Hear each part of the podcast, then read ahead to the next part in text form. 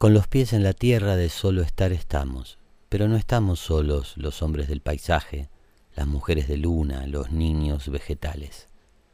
¿Será en verdad un arma cargada de futuro? La flecha está en el aire, como ayer y mañana hay que blindar la rosa, defender la alegría y hasta quizás ser tristes, nos dicen los poetas. Yo pienso hay que tejerle una cuna de piedras, con salares, caminos, humedales, montañas, y con canciones nuevas que nos enseñen cómo lo que nunca supimos está acá entre nosotros. Lo arcaico y primigenio, lo que está en otro idioma, pero llega a destino. No hay memoria sin tiempo, y en el tiempo, acá estamos. Entre ser o no ser, creo que no elegimos.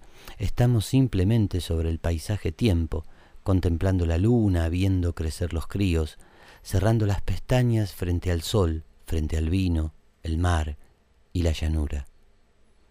No te sientas pequeña al contemplar estrellas porque en la luz que emanan te miran las miradas de todo el que ha mirado alguna vez su llama. Incluso calculando la fórmula del tiempo, quizás alguna de ellas tal vez ya esté apagada.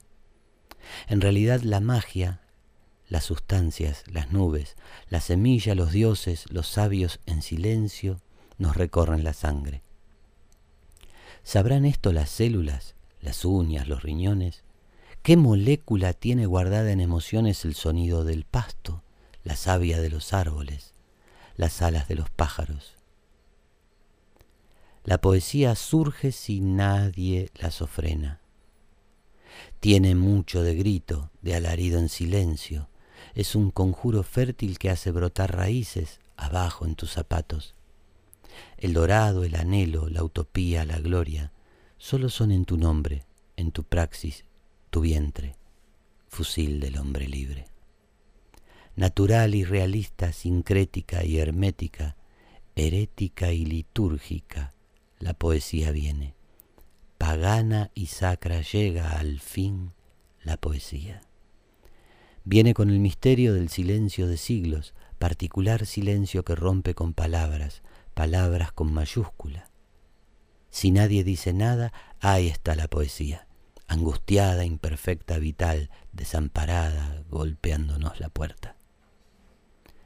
Nosotros esperamos a que nos solucione algunos de los tantos problemas cotidianos, con la terrible y pétrea tosudez de quien solo pretende estar parado con los pies en la tierra.